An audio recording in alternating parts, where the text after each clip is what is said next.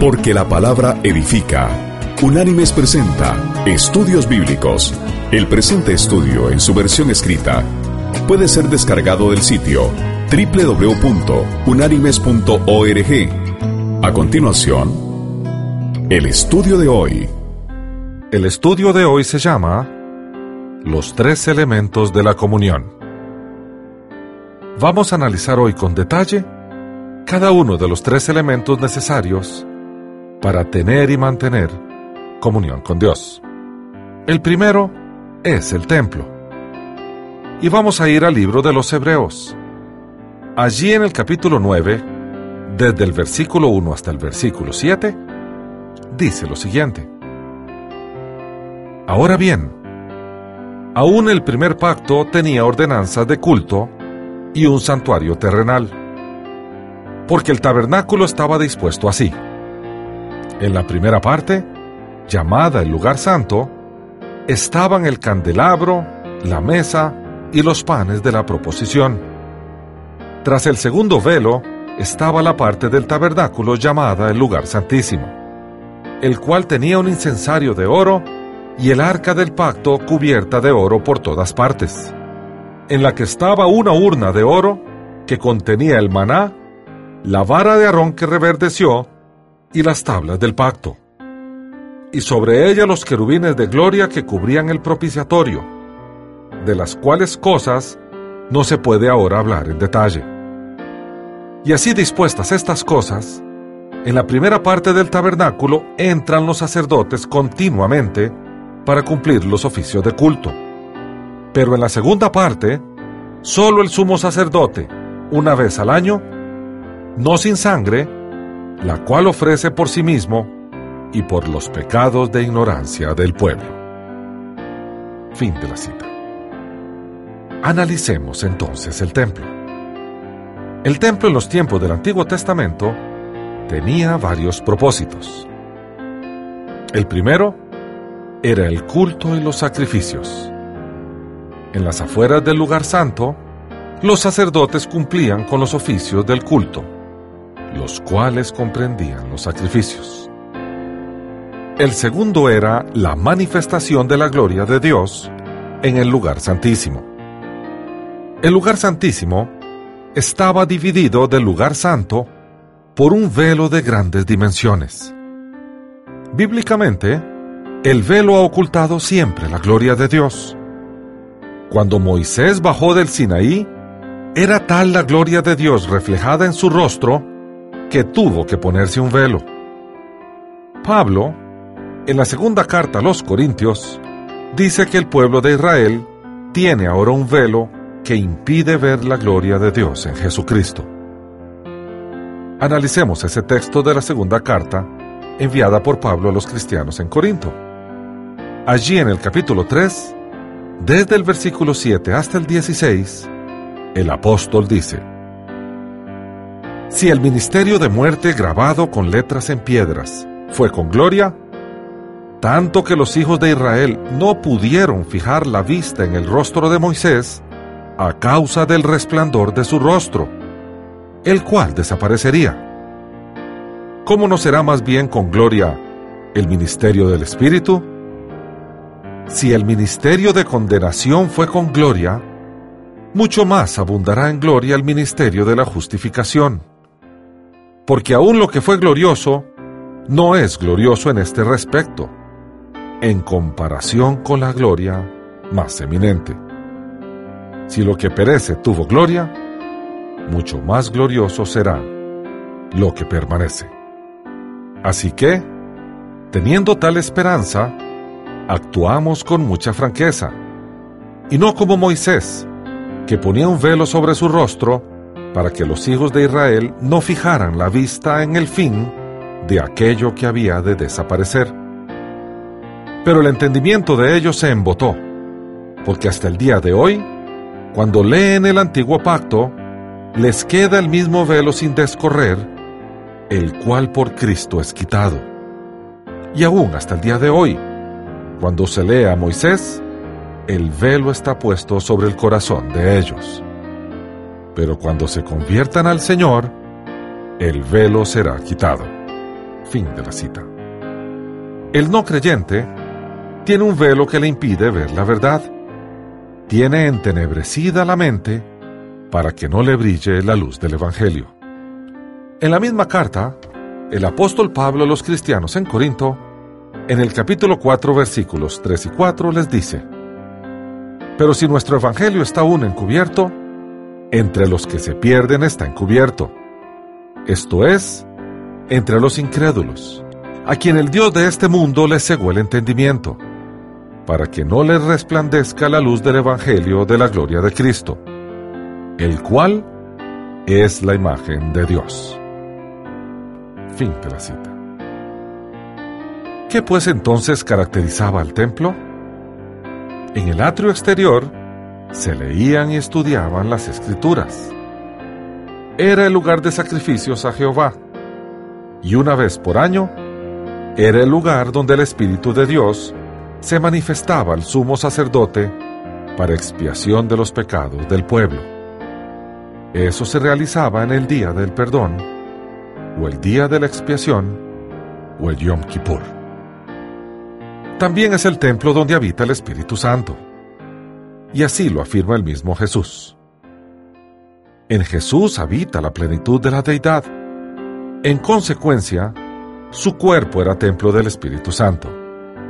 Y veamos cómo Jesús lo afirma en el Evangelio de Juan, en el capítulo 2, versículos del 19 al 21.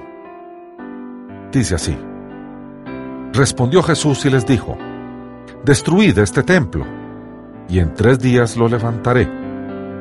Dijeron luego los judíos, En cuarenta y seis años fue edificado este templo y tú en tres días lo levantarás. Mas él hablaba del templo de su cuerpo. Fin de la cita. En estos días, el creyente también es templo. En varios textos del Nuevo Testamento, se nos habla que nosotros somos el templo del Espíritu Santo, pues el Espíritu Santo mora en los creyentes. Esto es posible gracias al sacrificio de nuestro Señor Jesucristo quien por su muerte abrió el camino al lugar santísimo, donde sin problemas podemos estar en la presencia de Dios. Esto es clarísimo en el texto bíblico que afirma que mediante un milagro el velo fue rasgado. Un imposible dado su tamaño, peso y consistencia. En el preciso momento de la muerte de nuestro Señor, abriendo así el camino a todo creyente pues sus pecados fueron expiados y el castigo que nos debió ser impuesto fue descargado sobre nuestro Señor. Es por ello que el autor de Hebreos, en el capítulo 10 versículos del 19 al 22, afirma lo siguiente. Así que, hermanos, teniendo libertad para entrar en el lugar santísimo, por la sangre de Jesucristo, por el camino nuevo y vivo que Él nos abrió a través del velo, esto es, de su carne, y teniendo un gran sumo sacerdote sobre la causa de Dios, acerquémonos con corazón sincero, en plena certidumbre de fe, purificado los corazones de mala conciencia y lavado los cuerpos con agua pura. Fin de la cita. De allí que la palabra afirma, en la segunda carta enviada por Pablo a la iglesia en Corinto, en el capítulo 6, versículo 16, lo siguiente y vosotros sois el templo del Dios viviente. Como Dios dijo, habitaré y andaré entre ellos, yo seré su Dios, y ellos serán mi pueblo. Fin de la cita. Y este texto se refiere al libro de Levítico en el capítulo 26, versículo 12, cuando el Señor dice, y andaré entre vosotros, y yo seré vuestro Dios, y vosotros seréis mi pueblo. Fin de la cita. ¿Qué quiere decir esto entonces? Primero que el lugar santísimo, donde antes se manifestaba el Espíritu Santo, ahora somos nosotros los creyentes, porque el Espíritu Santo mora en nosotros. Que el lugar santo, también somos los creyentes, porque es en nosotros donde se ofician los sacrificios hoy en día. Además es en los creyentes donde oficia el sacerdote de hoy. Y finalmente, el atro exterior del templo también es en nosotros, porque es allí donde el Espíritu Santo revela la voluntad de Dios mediante el estudio de su palabra. ¿Por qué la escritura entonces habla de la contaminación del templo? Bueno, en relación a lo que contamina el templo, dependiendo de la iglesia, en algunas se afirma que no se debe fumar o ingerir bebidas alcohólicas. En otras que no se tome Coca-Cola, en otras que no se tome café, etc. Todo ello porque se contamina el templo. Curiosamente, nadie prohíbe los chicharrones ni las comidas grasosas. Sin lugar a dudas, todo tiene su consecuencia. El que toma alcohol, que no reclame por problemas de corazón o por cirrosis, o porque se le destruyó la familia. El que fuma, que no le reclame a Dios por su cáncer. El que toma café en exceso, cuide sus dientes y su sistema nervioso. El comelón de grasas, cuide su colesterol y su peso. Todo esto tiene consecuencias directas, pues de lo que siembras cosechas. En definitiva, no son agradables a Dios. Debilitan nuestra posición espiritual y perjudican nuestra vida y la de nuestra familia. Además agradan a aquel que vino a hurtar, a matar y a destruir, a Satanás. Sin embargo, a veces se ven hermanos que no toman, no fuman, no beben café ni Coca-Cola, pero tienen una boca inmunda, perniciosa y llena de murmuración. Recordemos lo que el Señor nos dice y Marcos consigna en su Evangelio en el capítulo 7, versículo 15. Dice así el Señor, Nada hay fuera del hombre que entre en él que le pueda contaminar, pero lo que sale de él, eso es lo que contamina al hombre. Fin de la cita. Y más adelante, en los versículos del 18 al 23, Marcos consigna lo que dice el Señor. Dice así, Él les dijo, ¿también vosotros estáis así sin entendimiento? ¿No entendéis que nada de fuera que entra al hombre lo puede contaminar, porque no entra en su corazón, sino en el vientre y sale a la letrina? Esto decía declarando limpios todos los alimentos. Pero decía que lo que sale del hombre, eso contamina al hombre, porque de dentro, del corazón de los hombres, salen los malos pensamientos, los adulterios, las fornicaciones, los homicidios, los hurtos, las avaricias, las maldades, el engaño, la lujuria, la envidia, la calumnia, el orgullo y la insensatez. Todas estas maldades salen de dentro y contaminan al hombre. Fin de la cita. En conclusión, el templo del pasado fue hecho por manos de hombres y en él se escudriñaban las escrituras. Se oficiaban los sacrificios y se manifestaba la gloria de Dios en el lugar santísimo. En tiempo de Jesús, Jesús mismo era el templo donde era revelada y vivida la escritura. En él se ofició el más grande sacrificio, ofreciendo como ofrenda al Cordero de Dios. Hoy en día, cada creyente es templo, pues es allí donde habita el Espíritu Santo. Es allí donde la voluntad de Dios es revelada mediante la comprensión de las Escrituras. Y finalmente, es allí donde el sacerdote de hoy oficia los sacrificios. Estos últimos temas los desarrollaremos a continuación. Veamos ahora el sacerdote y analicemos sus funciones. La función esencial del sacerdote era la intermediación entre Dios y su pueblo.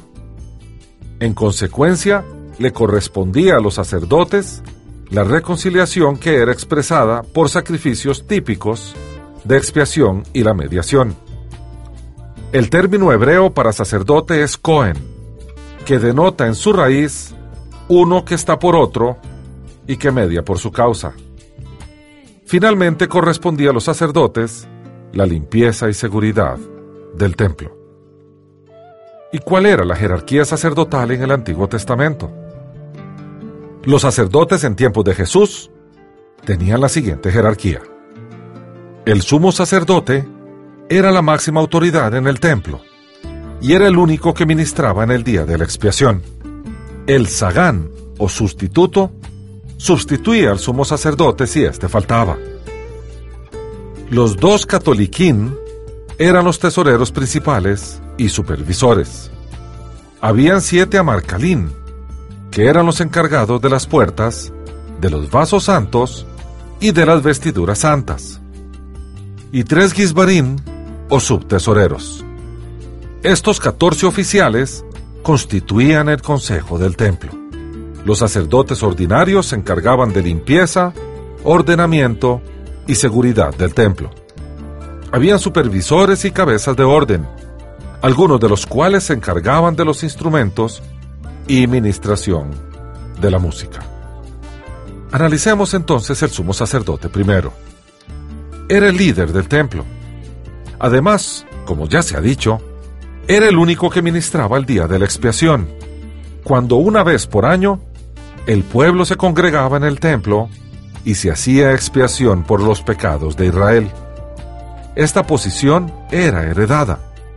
Si el primogénito del sumo sacerdote no calificaba, entonces se analizaban los otros hijos. Si ninguno calificaba, el Sanedrín elegía al sumo sacerdote.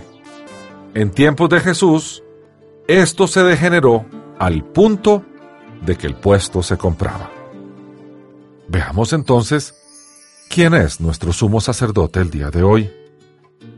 Jesucristo es, a partir de su muerte, nuestro sumo sacerdote ya no hay más sumos sacerdotes. Y esto afirma el autor del libro de los Hebreos en el capítulo 9 versículos 11 y 12.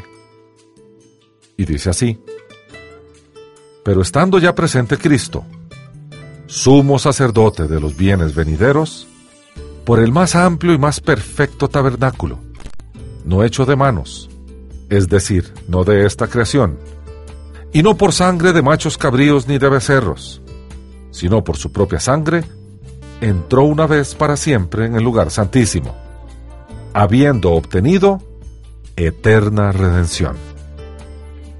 Fin de la cita. También vemos al creyente como sacerdote. Los sacrificios de comunión se ofician hoy por medio de los sacerdotes a que se refiere el Señor a través del apóstol Pedro.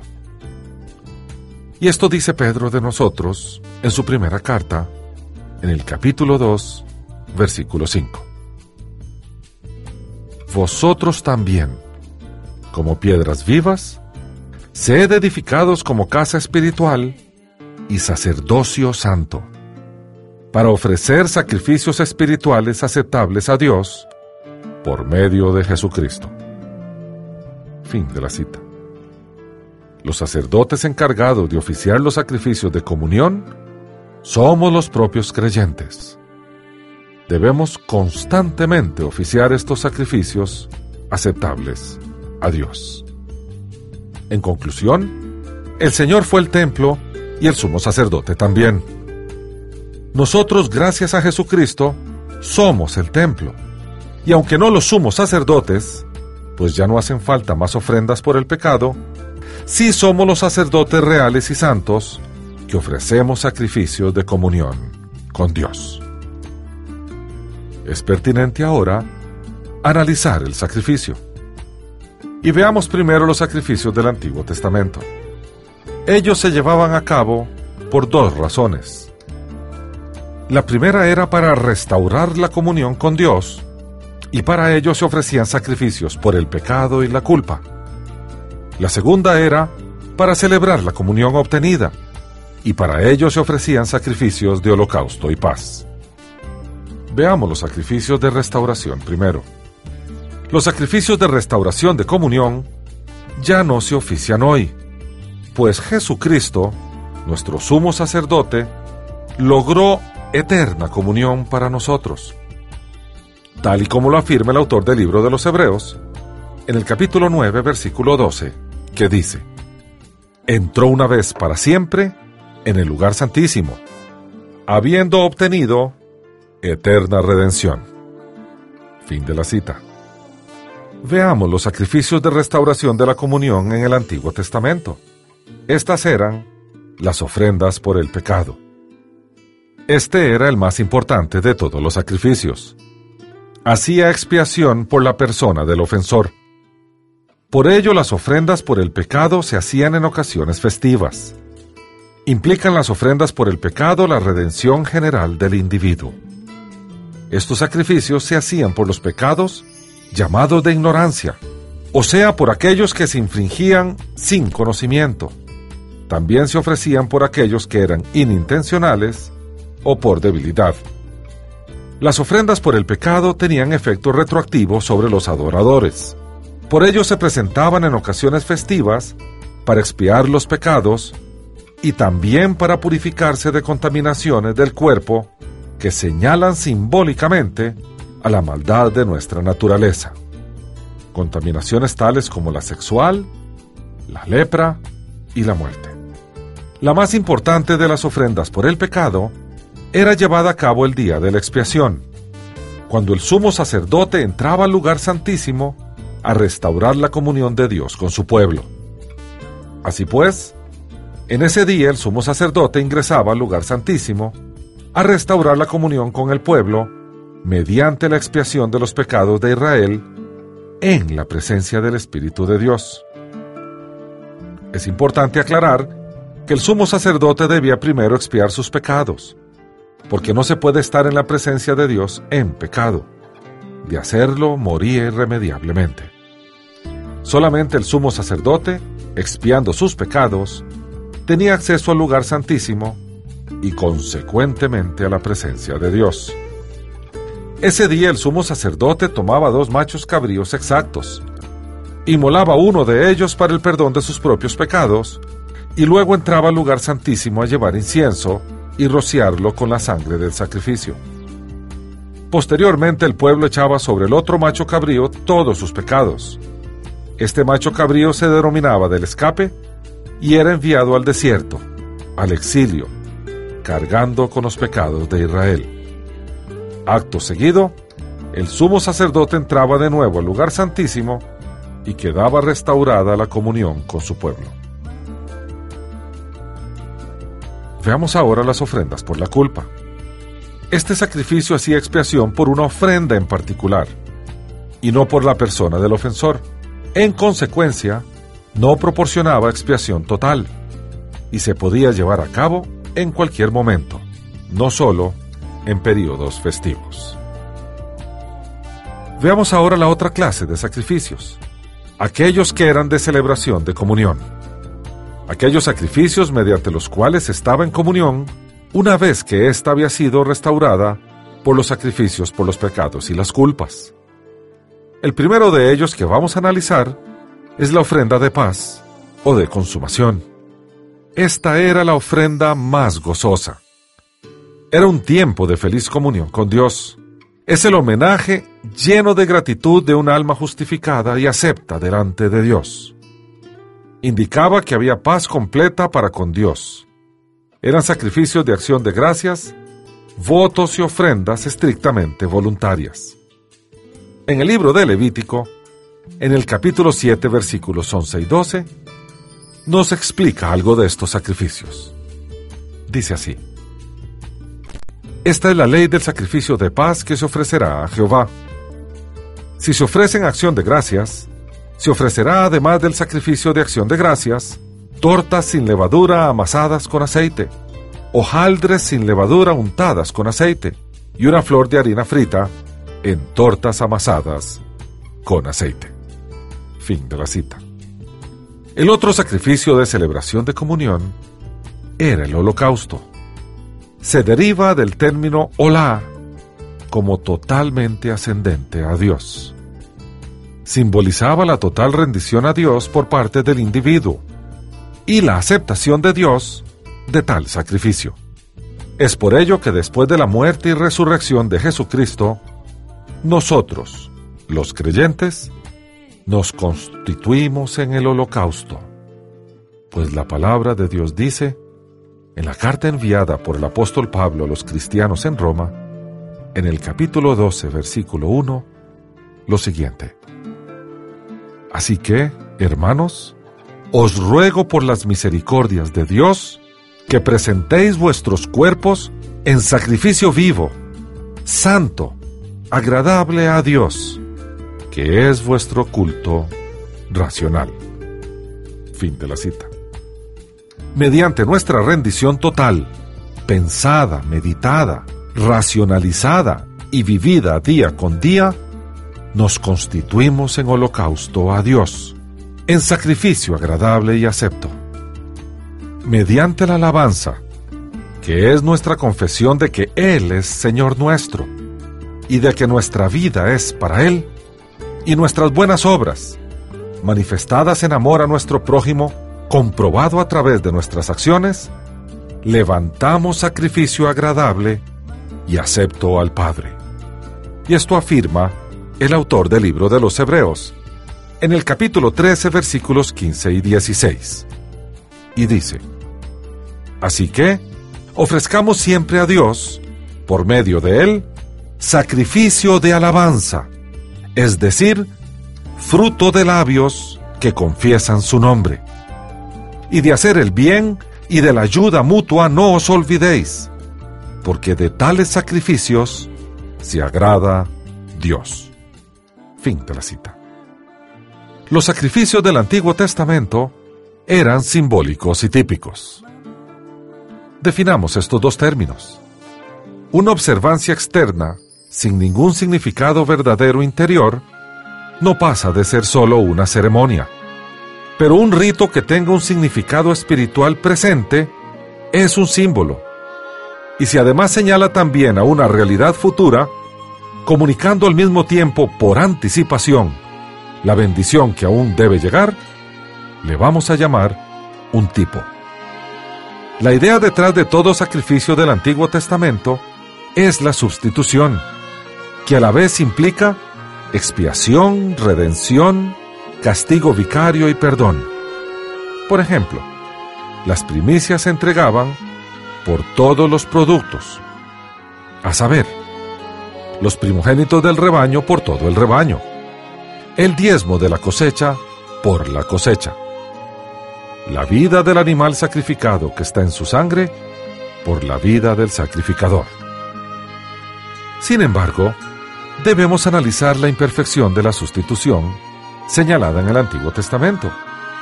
Estos sacrificios señalaban necesariamente a un sacerdocio mediador, por medio del cual los adoradores eran llevados cerca de Dios y permanecerían en comunión con Él.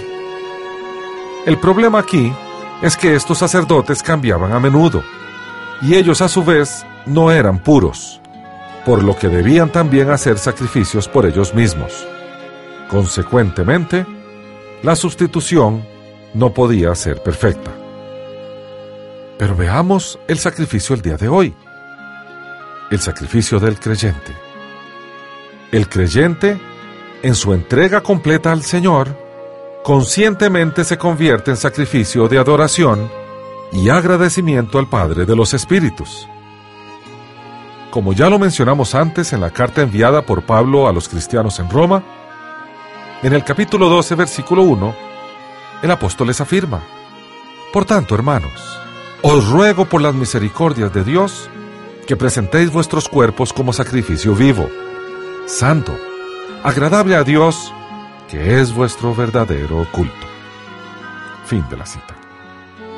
En términos de los símbolos y los tipos, resumamos los conceptos. Todo esto era simbólico de la necesidad del hombre de la misericordia de Dios y de su pacto. Y típico, hasta que llegara aquel a quien todo ello señalaba y cuyo sacerdocio era perfecto, y que sobre un perfecto altar llevó un sacrificio perfecto, una vez por todas, un sustituto perfecto y un mediador perfecto. En conclusión, si analizamos el templo, en el Antiguo Testamento, el templo era donde se oficiaban los sacrificios por medio de los sacerdotes y donde estaba la presencia del Espíritu de Dios en el lugar santísimo. En los tiempos de Jesús, fue Jesús mismo. El templo después de Pentecostés es la persona de todo creyente. Veamos ahora el sacerdocio. En el Antiguo Testamento, el sacerdocio era el mediador entre Dios y su pueblo. El sumo sacerdote oficiaba los sacrificios por los pecados el día de la expiación. Jesús es nuestro sumo sacerdote, pues entró una vez y para siempre al lugar santísimo y nos dio redención eterna. El sacerdocio de hoy somos los creyentes, pues ofrecemos holocausto día a día. Somos sacerdocio santo y real. Y finalmente, el sacrificio. En el Antiguo Testamento, el sacrificio eran vacas, corderos y machos cabríos. En Jesús se ofreció el sacrificio perfecto, el Cordero de Dios sin mancha ni pecado. El Cordero, que siendo Dios, fue llenado de nuestras culpas y pecados. Nos sustituyó en el castigo, nos rescató de las tinieblas, justificó todas nuestras culpas y nos proporcionó vida eterna. Todo por amor a nosotros. Nosotros los creyentes somos el sacrificio de hoy. Nos presentamos en sacrificio vivo y santo, agradable a Dios, que es nuestro culto racional. Somos el holocausto. ¿Sabe usted cuál es el instrumento que usa el sacerdote para llevar a cabo el sacrificio? Un cuchillo sacrificial de dos filos con el cual parte en dos el animal a sacrificar, removiendo los tuétanos y rompiendo todos los ligamentos. ¿Sabe usted cuál es el instrumento de sacrificio mediante el cual se lleva a cabo el holocausto hoy en día? Preguntémosle al autor del libro de los Hebreos.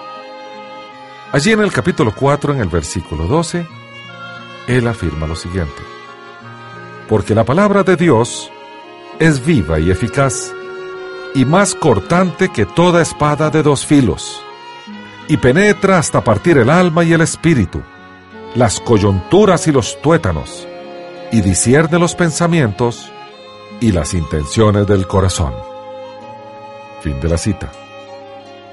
Hermanos y amigos, en nuestra condición de sacerdotes, utilicemos la palabra de Dios para oficiar el sacrificio, nuestro culto racional, en el templo del Espíritu Santo, nosotros mismos.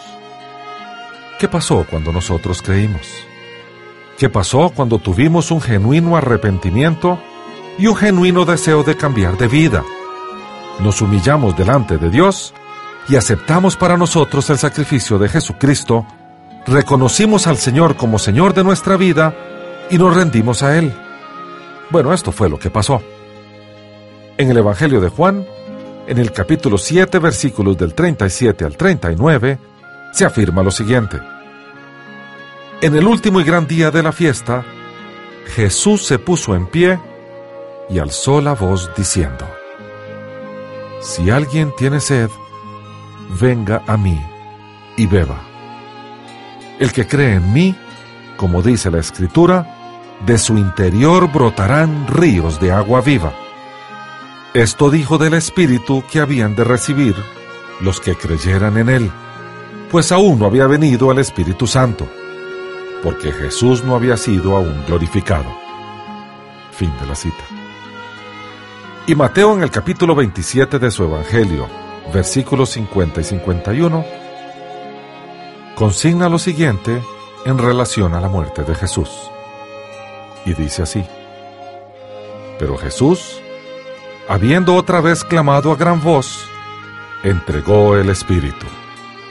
Entonces el velo del templo se rasgó en dos, de arriba abajo. La tierra tembló, las rocas se partieron. Fin de la cita. En ese momento, así como fue rasgado el velo del templo para dar libre acceso al lugar santísimo, el velo que nos impedía ver la gloria de Dios fue rasgado y el Espíritu Santo literalmente entró a nuestra vida, haciendo de nosotros templo, sacerdote y sacrificio. Hasta aquí el estudio de hoy. El presente estudio está basado parcialmente en el libro El Templo, su ministerio y servicios en tiempos de Cristo, de Alfred Edersheim. Las citas de las Escrituras son tomadas de la Biblia Reina Valera, revisión 1995. Unánimes presentó Estudios Bíblicos, porque lámpara a mis pies es tu palabra y lumbrera en mi camino. Que Dios te bendiga.